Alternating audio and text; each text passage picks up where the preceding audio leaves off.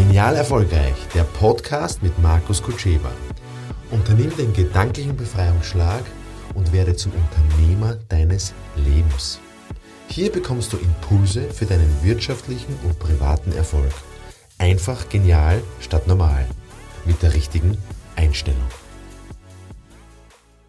Ja, fast jeder hat jetzt ein Mitarbeiterthema.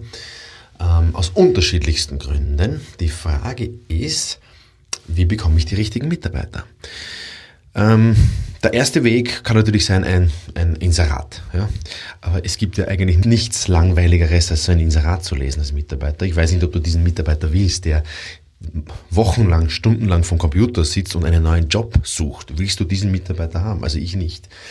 Also mal die erste Möglichkeit. Die zweite Möglichkeit wäre über einen anderen Mitarbeiter, also Mitarbeiter findet Mitarbeiter, dass man das dann incentiviert oder dass man das irgendwie belohnt, ist auch ähm, aus meiner Sicht, funktioniert natürlich, auf ganz natürlichem Weg allerdings, da kann man jetzt keine Maßnahme draus machen. Die dritte Möglichkeit ist Headhunter, geht immer, ist immer eine gute Idee, weil Headhunter die Branche kennen, die Mitarbeiter kennen. Und Headhunter natürlich ist halt irgendwie elegant, wenn wer abgeworben wird. Die Frage ist, ob man das möchte und ob man sich das leisten möchte. Beim Headhunter kauft man sich auf alle Fälle Zeit, weil es am zeiteffektivsten ist, man am wenigsten damit zu tun. Ich bin ein Fan davon, dass ich in meinen Marketingmaßnahmen die Brand so aufsetze, dass es alle begeistert und dass alle sagen, die das sehen, wow, für den möchte ich arbeiten. Und das soll das Ziel sein.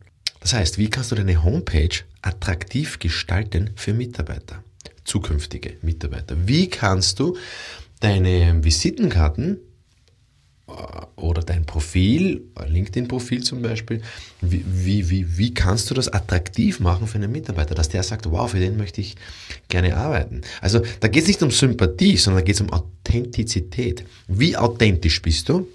In deiner Marke, in deiner Positionierung. Hast du eine Positionierung? Stehst du für etwas? Ja, das ist ganz wichtig. Im Internetzeitalter wird es umso wichtiger. Auch in Zukunft in dieser sogenannten Metaverse, Virtual Reality Welt wird es umso wichtiger, dass man sich positioniert, weil dann wird man erkannt. Nicht geliebt oder gemocht, sondern erkannt. Das ist wichtiger, dass du erkannt wirst, als gemocht wirst.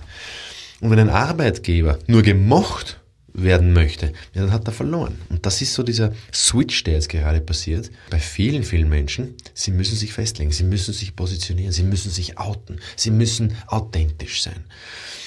Und je authentischer du bist, je, je besser du das darstellen kannst, was wirklich ist, deine Werte zum Beispiel auch darstellen, nicht nur hinschreiben, irgendwelche drei Begriffe, sondern die Werte auch beschreiben, diese Story beschreiben von dir, von deiner Firma, von deiner Vision, desto mehr Brand hast du, desto besser bist du gebrandet, desto besser bist du eingebrannt quasi. Als Marke wirst du dann wahrgenommen.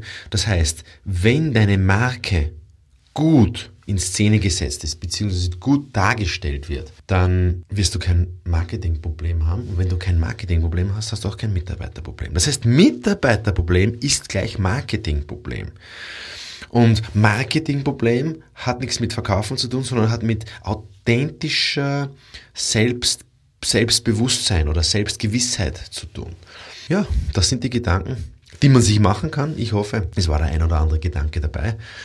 Ähm, sonst schreib mir gerne eine E-Mail oder eine Nachricht und wir können weiter philosophieren. Alles Beste dabei. Weitere Infos für dein genial erfolgreiches Leben und Wirtschaften bekommst du unter markuskutscheba.com.